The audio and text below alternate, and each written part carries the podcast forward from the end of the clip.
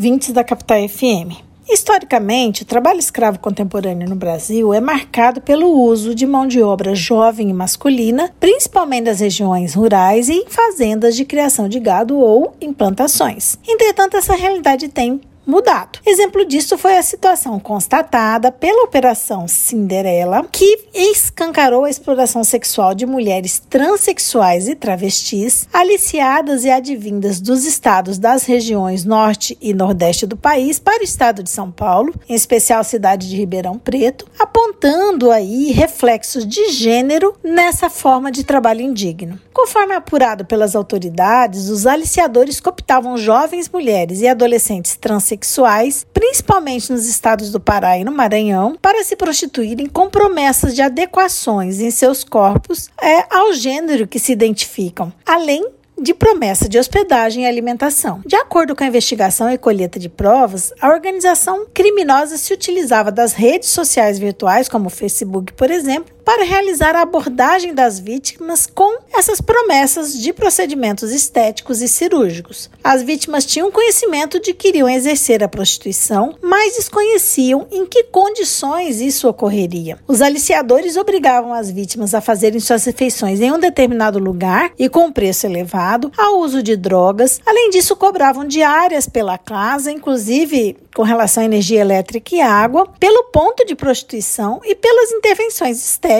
e cirúrgicas, sendo que as intervenções estéticas eram feitas por uma pessoa que aplicava silicone industrial na casa de uma das aliciadoras sem qualquer tipo de estrutura e colocando em risco a vida das vítimas. Conforme a investigação apontou, os aliciadores utilizavam-se de violência física, coação, cárcere privado e grave ameaça contra as aliciadas para compeli-las a trabalhar e faturar determinada quantia diária. Se assim não procedessem, eram presas sem alimento e passavam a ser vigiadas pelos capangas da chefia da organização. Caso houvesse descumprimentos às regras estabelecidas, as vítimas eram submetidas a um tribunal que aplicava castigos físicos e poderia até matá-las caso não pagassem as dívidas que contraíam ilicitamente. Apesar da Operação Cinderela trazer ao debate público essa nova forma de exploração da escravidão contemporânea, existem relatos relativamente antigos de possíveis sugestões de mulheres ao trabalho escravo contemporâneo por meio da exploração sexual. Mas poucos casos são denunciados ou até mesmo poucas fiscalizações são realizadas para coibir essa forma de trabalho indigno. Parte disso se deve ao fato de a prostituição praticada majoritariamente por mulheres não ser reconhecida socialmente enquanto trabalho, muito embora seja uma profissão regulamentada, como já tratamos aqui neste espaço.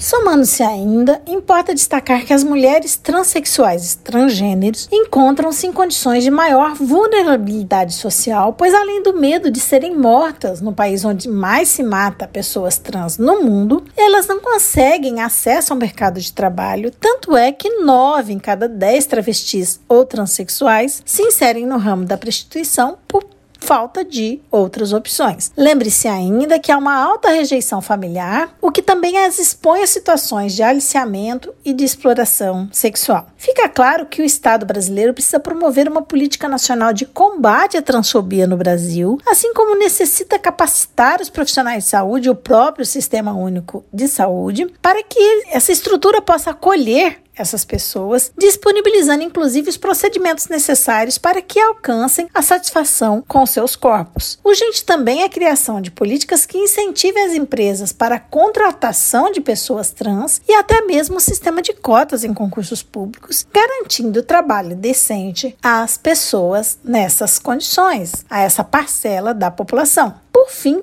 a fiscalização do trabalho deve desenvolver ações para o combate à escravidão contemporânea urbana, aí envolvida aquela que abrange a exploração sexual que tratamos aqui. É importante que a sociedade esteja atenta a essas questões para que não haja nenhuma pessoa em condição de exploração e condição de trabalho análoga de escravo no nosso meio. Por hoje é só. Este podcast foi elaborado por Carla Leal e Otávio Carvalho, membros do grupo de pesquisa sobre o meio ambiente e trabalho da UFMT, o GPMAT.